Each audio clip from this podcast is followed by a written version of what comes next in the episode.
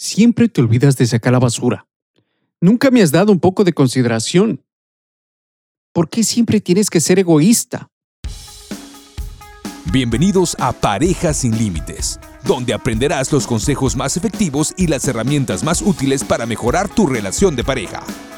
Ahora permíteme presentarte a su anfitrión, el licenciado José Villafuerte, psicoterapeuta, autor y coach de parejas. Hola, hola, hola, mi amigo, mi amiga que me sintonizas en este momento. Soy José Fuerte, licenciado psicoterapeuta, autor y coach de parejas, dándote la más cordial bienvenida a este episodio número 80, donde estaré compartiendo contigo la forma de cómo discutir con tu pareja libre de críticas. Así que si quieres aprender la forma más eficaz de discutir con tu pareja y libre de críticas, quédate conmigo hasta el final porque en este episodio aprenderás los pasos necesarios para hacer exactamente eso. Así que sin más preámbulos, empiezo este episodio. Ahora, acabo de empezar con un diálogo que es muy común entre las parejas y lo voy a repetir para que te lo grabes porque estoy seguro que te va a sonar familiar. Siempre te olvidas de sacar la basura. Nunca me has dado un poco de consideración. ¿Por qué siempre tienes que ser egoísta? ¿Sí o no que te suena familiar? Si es que es así, déjame decirte que has sido presa de la crítica. La crítica es una forma de expresarte negativamente de tu pareja o de su personalidad. Sumado a eso, la utilización de palabras globales como siempre y nunca forman el cóctel perfecto para empezar una discusión con el pie izquierdo y terminar sintiéndote molesta o defraudada con tu pareja. ¿Por qué te preguntas? Porque al empezar una discusión criticando a tu pareja, él o ella se sentirá atacado y por ende sentirá la necesidad de contraatacar.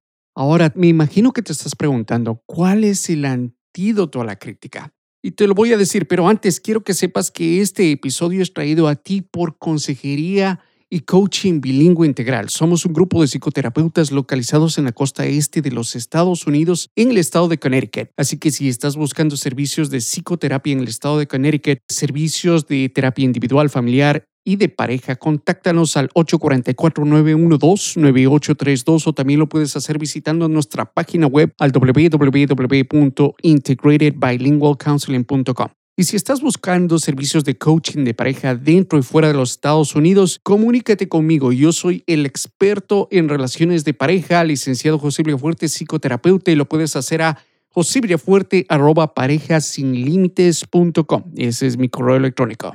Así que vamos directamente a ver cuál es el antídoto a la crítica. Y aunque te suene extraño, el antídoto a la crítica es la queja ya que ésta está enfocada en la conducta de tu pareja o en la situación. Repito, la queja está enfocada en la conducta de tu pareja o en la situación. Y de hecho se compone de tres partes fundamentales. La primera, expresa tus sentimientos. Por ejemplo, me siento molesta, me siento ofendida, me siento decepcionada. Como te darás cuenta, estoy hablando en primera persona y estoy evitando a toda costa el uso del pronombre tú, ya que esta genera una reacción defensiva. Así que te recomiendo no usar el tú para empezar una conversación.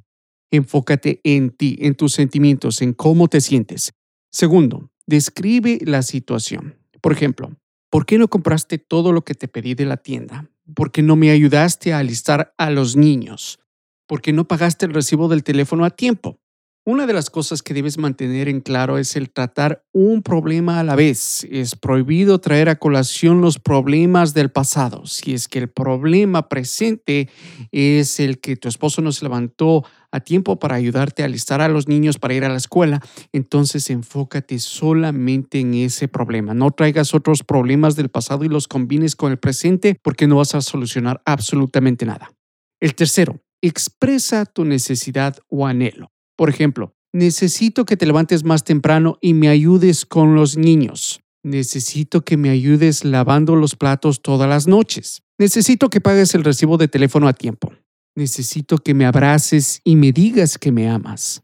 Para expresar lo que anhelamos y necesitamos de nuestra pareja es importante ser claro y concreto. Expresiones vagas como necesito que me ayudes no proveen una dirección específica.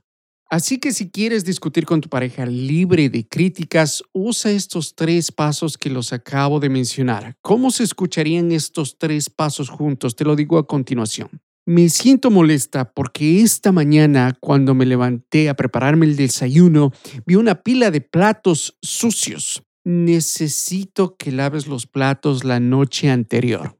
¿Te diste cuenta cómo usé cada uno de los pasos? Expresé mis sentimientos al decir me siento molesta. Número dos, describí la situación, porque esta mañana, cuando me levanté, fui a la cocina, vi una pila de platos sucios y tenía que alistarme para ir al trabajo. Expresa tu necesidad o anhelo. Necesito que laves los platos la noche anterior. Ahí está el resumen de cómo usar esos tres pasos. También te quiero invitar a que visites mi página web parejasinlimites.com justo este episodio número 80, donde en las notas, en la parte inferior de esta página, encontrarás un enlace que te llevará a mi libro. Si gustas mejorar tu comunicación en pareja, te invito a que adquieras mi libro Comunicación de pareja sin límites, la cual es la guía a los siete pasos más efectivos para mejorar la comunicación de pareja. Aparte de la guía, tendrás acceso gratuito a mi curso Los siete pasos más efectivos para mejorar la comunicación de pareja. Es una inversión, te digo, irrisoria porque son solamente 99 centavos que te costará esta guía y el valor que encontrarás en ella exactamente no tiene ningún valor, ¿ok? Es invaluable en otras palabras. También te quiero anunciar de que pongas atención a mis siguientes episodios ya que he estado trabajando tras las, los escenarios, si se quieren, algo súper importante que te va a ayudar a ti a mejorar tu relación de pareja de una forma eficaz y simple. Y si gustas recibir más información sobre temas de pareja, te invito a que te suscribas a nuestra lista de fans visitando mi página parejasinlimites.com donde aprenderás las técnicas más efectivas para mejorar tu relación de pareja. Aparte recibirás notificaciones de nuestros próximos episodios, invitados, talleres, cursos, etc. Te quiero agradecer infinitamente por tu sintonía y si quieres escribirme, dejarme un mensaje o si quieres escribirme algún problema que estás pasando en pareja y quieres que hable acerca de ese tema, hazlo a josevillafuerte arroba parejasinlímites.com. Repito, josevillafuerte arroba parejasinlímites.com. Nos vemos la siguiente semana. Gracias por escuchar el podcast de Parejas sin Límites y asegúrate de dejarnos tu opinión, puntaje y de suscribirte al show. También visítame en parejasinlimites.com para escuchar más episodios donde aprenderás las herramientas más prácticas que te ayudarán a mejorar tu relación de pareja de una forma simple y eficaz. El tema cubierto en este episodio es entregado a ti con el entendimiento de que ni el anfitrión ni los invitados están dando consejería profesional pertinentes a casos particulares. Si tú piensas que necesitas apoyo o servicios, no dudes en buscar ayuda.